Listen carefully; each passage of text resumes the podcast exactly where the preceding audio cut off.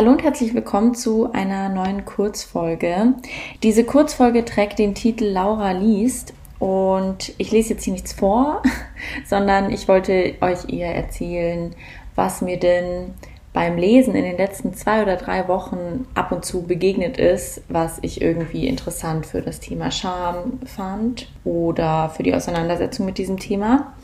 Und ich starte einfach direkt mal mit einem Artikel bzw. einem Interview mit einer Emotionsforscherin und Emotionscoach namens Carlotta Welding. Dieses Interview trug den Titel Auch Erwachsene können Gefühle lernen und eigentlich ging es dabei um Alexithymie, auch bekannt unter dem Begriff ähm, Gefühlsblindheit. Das ist ein Persönlichkeitsmerkmal, wobei eben wenn wir über Persönlichkeit und Persönlichkeitsmerkmale sprechen oder so, dass es da dann nie darum geht zu sagen, okay, man hat das jetzt oder so, sondern dass es da immer um Nuancen geht. Und das bedeutet eben auch, dass jetzt niemand absolut gefühlssehend ist oder so, sondern dass es eben dabei darum geht, in, inwieweit man irgendwie gefühlsblind ist. Und mit diesem Phänomen quasi hat sich das Interview beschäftigt ja, da vielleicht mal, damit man das besser einordnen kann, ein Zitat von Carlotta Welding, die über gefühlsblinde Menschen sagt, häufig bekommen sie das von ihren Partnern gespiegelt. Ihnen wird Empathie und Gefühllosigkeit vorgeworfen. Man kann nicht immer nur Fels in der Brandung sein. Aber gefühlsblinde Menschen können über ihre Emotionen einfach nicht reden. Ihnen fällt nichts ein, wenn sie ihre Gefühle beschreiben sollen. Und sie können auch die Gefühle ihrer Mitmenschen nicht erkennen, sagt Welding. Und ich glaube eben, dass besonders Gefühle wie Scham solche sind, bei denen die Unfähigkeit, das Gefühl wahrzunehmen, extrem weit verbreitet sind. Also ich glaube, dass wir besonders in Bezug auf Gefühle wie Scham sehr schnell dazu neigen, dass unsere Wahrnehmung da nicht funktioniert oder dass wir versuchen, anders mit diesem, dieses Gefühl zu rahmen oder so, weil eben Scham ein sehr intensives Gefühl ist.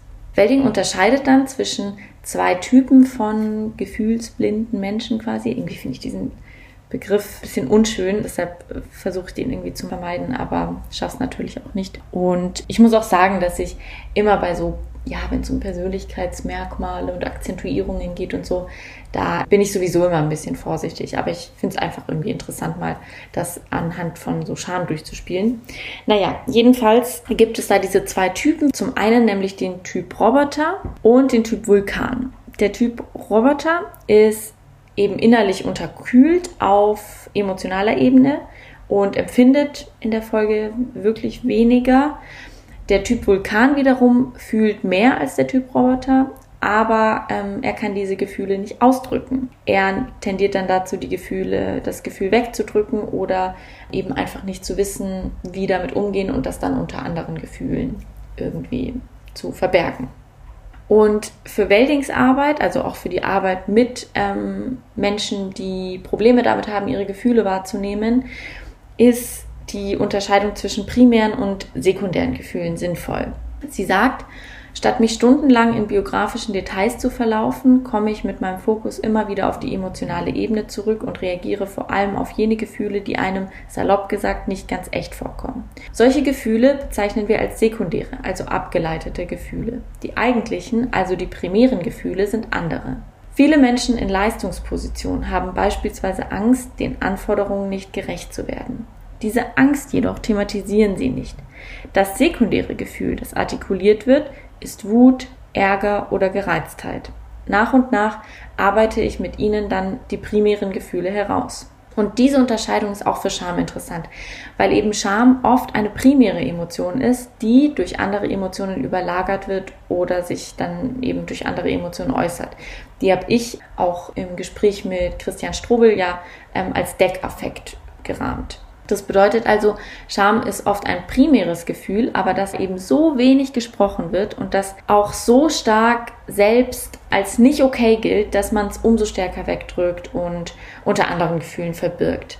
Ich bin aber nach wie vor der Meinung, dass es okay ist, Scham zu empfinden und sich zu schämen. Ich meine, da hatten wir ja auch in der letzten Folge eine gut begründete Perspektive auf Scham geworfen, die was anderes sagt. Also die eben stark diesen lähmenden Charakter von Scham hervorhebt. Tajo hat das ja äh, sehr deutlich gemacht, auch historisch in Bezug auf so soziale Bewegungen und so. ich denke immer noch, und das ist auch so ein bisschen meine, also verbunden eben mit meinen eigenen Erfahrungen, die teilweise andere, anders sind, aber auch mit Erfahrungen anderer, mit denen ich irgendwie viel gesprochen habe oder so, dass Scham trotzdem eine Daseinsberechtigung hat und nicht immer unbedingt ganz so ohnmächtig macht und irgendwie nur regressiv ist oder so. Also ich sehe das immer noch so, dass Scham irgendwie trotzdem Ausgangspunkt für sehr wichtiges Handeln sein kann, eben wenn man sich damit, damit auseinandersetzt. Und das habe ich auch in zwei, also in Bezug auf zwei weitere Themen bemerkt oder also mal so durchgespielt, die mir auch in den letzten beiden Wochen begegnet sind. Und zwar zum einen nochmal bezogen auf die Auseinandersetzung mit mentaler Gesundheit in der Pandemie. Da habe ich einen Artikel gelesen, der hieß Wie geht es uns denn heute in der Analyse und Kritik? Der war vom 16. März, geschrieben von Bilke Schnibbe. Und Bilke kritisiert darin den Umgang mit psychischen Krankheiten in der Pandemie, sowohl gesamtgesellschaftlich als auch innerhalb der Linken. Bilke sagt eben, das Thema interessiert meistens nicht, auch aus mangelnder Handlungsperspektive. Also man will Leute nicht bevormunden und ihnen sagen, ja, mach doch jetzt mal das oder geht's in Therapie oder mach dies, mach jenes und lässt sie deshalb aus so einer mangelnden Handlungsperspektive manchmal damit komplett allein. Und das eben auch, weil die mentale Gesundheit ein sehr intimes und privates Thema ist, sodass man manchmal denkt, und da nehme ich mich gar nicht aus, dass man sich da nicht einmischen darf. Wie gesagt, das stimmt ja auch manchmal. Vor allem betrifft es so eine Einmischung, die manchmal ein bisschen paternalistisch erscheinen kann. Also die dann eben Leuten vorschreibt, was sie zu tun haben, anstatt irgendwie mit ihnen gemeinsam das Problem auf Augenhöhe anzugehen. Aber diese Forderung, sich nicht einzumischen, stimmt, würde ich sagen, nicht für den gesamtgesellschaftlichen und politischen Umgang mit dem, mit dem Phänomen. Und da zeigt die Pandemie, dass eben ein anderer Umgang ganz dringend notwendig ist, der weniger individualisiert und viel mehr an kollektiven Lösungen arbeitet, weil das Thema mentale Gesundheit schon, würde ich sagen, seit der Pandemie stärker manchmal zum Vorschein kommt. In dem Artikel steht dann, wie bei so vielen Fragen, die im Rahmen der Pandemie und des Lockdowns aufgetaucht sind, wird deutlich, dass die Probleme, die nun ein wenig prominenter besprochen werden, schon lange bestehen. Der Lockdown verdeutlicht nur, was vorher schon im Argen war. Psychisch kranke Menschen interessieren eigentlich nicht. Die besorgte Frage, wie es ihnen nun mit dem Lockdown geht, weil sie ja so vulnerabel seien, ist aus dieser Perspektive schon fast frech. Das finde ich irgendwie einen sehr wichtigen Punkt, dass eben die Pandemie eigentlich ein Katalysator, also Verstärker von Dingen, Phänomenen, Problemen ist, die davor schon da waren. Und die These, dass es Menschen mit psychischen Erkrankungen jetzt irgendwie noch schlechter gehe, müsste man auch mal überprüfen. Wilke Schnibber sagt, dass genau diese These bisher nicht ausreichend erforscht ist, eben weil bestimmte Studien erst jetzt in der Pandemie angefertigt wurden und man dadurch überhaupt keine Vergleichsstudien oder Vergleichsdaten hat. Und das liegt eben aber auch daran, dass es wenige gibt, die politische Forderungen stellen und die sich dafür einsetzen, dass es einen gesamtgesellschaftlichen und kollektiven Umgang mit der mentalen Gesundheit Einzelner gibt oder überhaupt der Auseinandersetzung mit psychischen Erkrankungen gibt. Es braucht eine kollektive Umorganisierung der Versorgung von Menschen mit psychischen Erkrankungen. Dafür braucht es aber auch eine Auseinandersetzung mit dem Thema. Und hier an der Stelle kann ich vielleicht auch schon mal das nächste Gespräch, das Gespräch von nächster Woche anteasern, in dem es auch darum geht, also einen politischen Umgang mit dem Thema mentale Gesundheit, mit psychischen Erkrankungen zu finden, weil das eben nicht Sache des Einzelnen ist, sondern weil es da ganz viel darum geht, wie unser Gesundheitssystem funktioniert, wie die Versorgung von Menschen mit psychischen Erkrankungen ist, wie viele Plätze es, also wie viele Therapieplätze es gibt, wie die Kontingente da aussehen, wie viele Plätze in Kliniken es gibt und so weiter. Also damit werden wir uns äh, nächste Woche dann beschäftigen. Und das andere Thema, wo ich sagen würde, dass es schon irgendwie ein guter Start sein kann, mal auf die eigene Scham zu gucken, auf sie zu hören und sie als Ausgangspunkt für Handlungen und Verhaltensänderungen zu nehmen, ist das Thema sexistisches Verhalten von Männern, was ja im Zuge der Ermordung von Sarah Everard, aber auch im, im Kontext von antiasiatischem Rassismus mir verstärkt aufgefallen ist, weil ich ähm, irgendwie Videos gesehen habe, bei denen asiatisch gelesene Frauen einfach so krass be beleidigt und bedrängt werden, dass ich einfach nur noch Fremdscham fühle. Und ja, diese, also diese Scham auch irgendwie dann jetzt nicht sofort irgendwie abwehren wollte oder so, sondern mir dachte, gut, das ist ja ein Ausgangspunkt, wo man sich mit einem Thema mal auseinandersetzen kann. Ähnlich ging es vielleicht Christian Gesellmann, der einen Artikel geschrieben hat, der den Titel trägt Sexismus, wir sollten uns schämen. Und das war ein Artikel in der Zeit. Da wurde, da ging es eben um die Frage, ob quasi ja vielleicht Scham auch der ähm, eine, eine richtige und legitime Reaktion darauf ist, dass eben Frauen Angst vor Männern haben und dass Männer Frauen ermorden, wie im Fall Sarah Everard zum Beispiel. Und Christian Gesellmann schreibt dann darüber, dass er eben lange von sexistischen Strukturen profitiert hat, ohne sich zu schämen. Also davon profitieren tut er heute auch noch.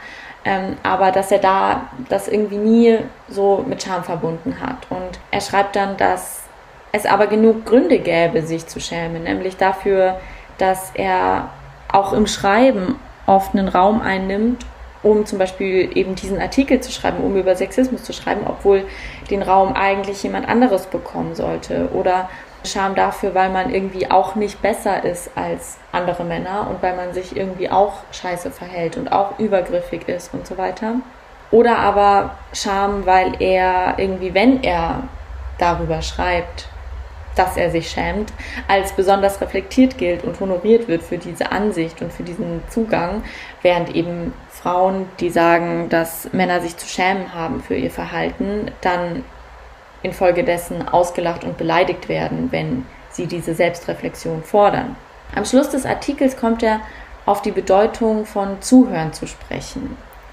Und die finde ich auch im Umgang mit eigener und anderer Scham wichtig und da habe ich nochmal so für mich festgestellt, dass eben so eine wichtige Reaktion auf Scham und auch ein wichtiger Umgang mit Scham sein kann, der Scham zuzuhören, aber auch den Leuten zuzuhören, auf die sich die Scham vielleicht bezieht. Also wenn ich mich beschissen verhalten habe oder so, dann eben und, und Scham fühle, dann nicht sofort zu sagen, äh, nee, ich will mich damit nicht auseinandersetzen, sondern einfach mal zu sagen, gut, ähm, ich höre mir, hör mir das mal an und und guck mal, wie ich von da aus weitermache. So, das ist natürlich auch kein Allheilmittel und ja, bewahrt jetzt auch nicht vor Fehlern und so, muss es ja aber auch gar nicht unbedingt. Ich denke, dass eben Zuhören und auch der Scham zuhören am Anfang von, also der Anfang, den Anfang eines Prozesses von Veränderung markieren kann, wenn man es dann richtig macht. Ja, insgesamt im Lesen dieses Artikels ist mir auch aufgefallen, dass quasi zuzugeben, dass man sich schämt, irgendwie ganz oft auch so was Läuterndes hat und dass das ja auch manchmal nerven kann, dass man sich so denkt, ja, jetzt schreib hier nicht ewig über deine Scham, sondern mach halt was oder so. Aber gleichzeitig öffnet es auch diese Perspektive, um überhaupt auf die Scham zu reagieren und das eigene Schamgefühl ernst zu nehmen und dann am Verhalten zu arbeiten. Insofern versuche ich dann da manchmal auch quasi diesen, diesen leichten Nervaffekt, den ich so manchmal wahrnehme, nochmal zu reflektieren und zu sagen, nee, ist doch jetzt eigentlich gut, dass die Person hier über Scham schreibt und sich irgendwie damit auseinandersetzt. Vielleicht bringt es ja was. Das andere Thema, was mich irgendwie beschäftigt hat und auch immer noch beschäftigt, war so Atlanta und auch zum Beispiel die Shootings in Colorado, wobei die Morde in Atlanta da nochmal, also anders für mich waren, eben weil es da um dezidiert anti-asiatischen Rassismus ging. Da muss ich sagen, als ich mich damit beschäftigt habe, war ich so auch oft irgendwie so sprachlos und habe da auch bemerkt, dass ich mich irgendwie, dass ich schon wieder in so eine Weltscham und Fremdscham und auch Selbstscham verfall und dass es mich da irgendwie schnell lähmt und so. Und deshalb wollte ich da in, in Bezug darauf auch nochmal sagen, dass es irgendwie wichtig ist, sich dann auch von diesen Schamgefühlen nicht unbedingt lähmen zu lassen, sondern eben dahin zu spüren und zu sagen und, und vielleicht auch mal die Frage zu stellen, okay, was sind denn Dinge, die man da tun kann? Da ist einfach sich politisch zu bilden, sich zu informieren, sich zu reflektieren und so weiter. Mit Leuten zu reden, ist auch da einfach eine wichtige Handlungsweise oder Verhaltensweise, die man aber eben unternehmen muss. Eine andere Sache, zu der ich mich jetzt gar nicht, da kann ich jetzt gar nicht so krass Einschätzung geben oder mich äußern oder so, aber das ist mir aufgefallen und ich fand es interessant in Bezug auf die Situation in Myanmar. Also am 27. über den 27. März wurde gesagt, so das ist ein Day of Shame, weil eben dort über, also an dem Tag über 80 Menschen bei den Protesten gegen das Militär getötet worden sind und es waren seit dem Militärputsch am 1.2. noch nie so viele. Und ich fand es irgendwie interessant und das ist jetzt, wie gesagt, nur meine Beobachtung, dass es jetzt nicht ein Day of Grief oder sowas war, also Tag der Trauer oder Tag der Schuld oder sowas, sondern eben, dass es ein Day of Shame war. Und ich frage mich, ob, wenn es vor zwei Jahren gewesen wäre, ob man dann auch gesagt hätte, es ist ein Day of Shame oder nicht. Aber das ist jetzt nur so eine ja, so eine Beobachtung, die ich hatte dazu, ähm, kann ich gar nicht mehr Einschätzung oder Analyse geben, weil ich mich damit auch zu schlecht auskenne, was dann so die politischen Ausdrücke, die man da verwendet. Es würde mich mal interessieren, wie viele Days of Shame es gibt oder gab. Vielleicht müsste ich das mal recherchieren. Ja, vielleicht mache ich das mal. Genau, so viel zur Weltlage und zu dem, was, was ich so gelesen habe. Was ich an Büchern gerade lese, ist zum einen immer noch dieses Buch Influencer, was ich irgendwie interessant finde. Manchmal auch, ja, manchmal stimme ich dem, dem der Analyse nicht so ganz zu, aber insgesamt finde ich es sehr interessant. Und ja, falls das andere Leute auch gerade lesen, schreibt mir gerne. Ich würde mich darüber gerne austauschen, weil ich es ein spannendes Phänomen finde. Ich glaube, dass es wichtig ist, ein relativ junges Phänomen wie Influencer mal aus so gesellschaftsanalytischer Perspektive sich anzuschauen, aus soziologischer Perspektive anzuschauen das zweite Buch, was ich gerade lese, ist Die Scham ist vorbei von Anja Meulenwelt. Das ist eigentlich schon ein Buch aus den 70ern. In dem Zuge, also ich habe mich mit Anja Meulenwelt noch gar nicht befasst.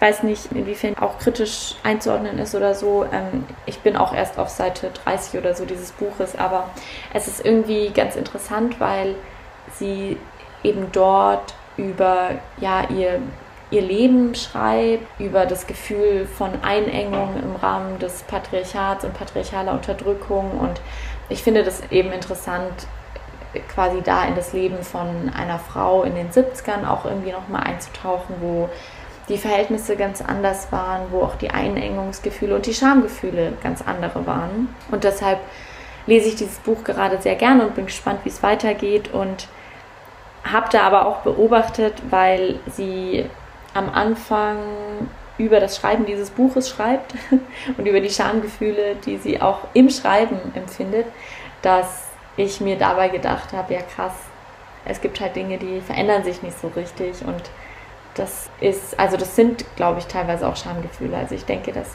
Schamgefühle sich auf andere Sachen beziehen, aber vielleicht, dass sich teilweise auch Frauen immer noch dieselben Fragen stellen wie Frauen in den 70ern oder so. Und zwar ähm, teilweise dann auch fragen, bin ich hier eine schlechte Feministin, weil ich das und das schreibe oder denke oder weil ich mich da und dazu nicht geäußert habe oder so. Ja, und genau, im Übrigen wird es auch darum nächste Woche in dem Gespräch ein bisschen gehen. Deshalb freue ich mich schon sehr, wenn ihr nächste Woche das Gespräch hören könnt. Ich freue mich, dass ich diese Woche zwei so tolle Gespräche führen durfte und bin gespannt, wie, wie sie euch gefallen. Und jetzt wünsche ich euch erstmal noch einen schönen Sonntag. Passt gut auf euch auf. Schreibt mir gerne, wenn ihr zu den Themen, die ich jetzt hier angesprochen habe, nochmal Einschätzungen oder, oder weiterführende Artikel, Perspektiven, Meinungen, wie auch immer habt. Ja, und ansonsten wünsche ich euch eine gute Woche. Bis zum nächsten Mal.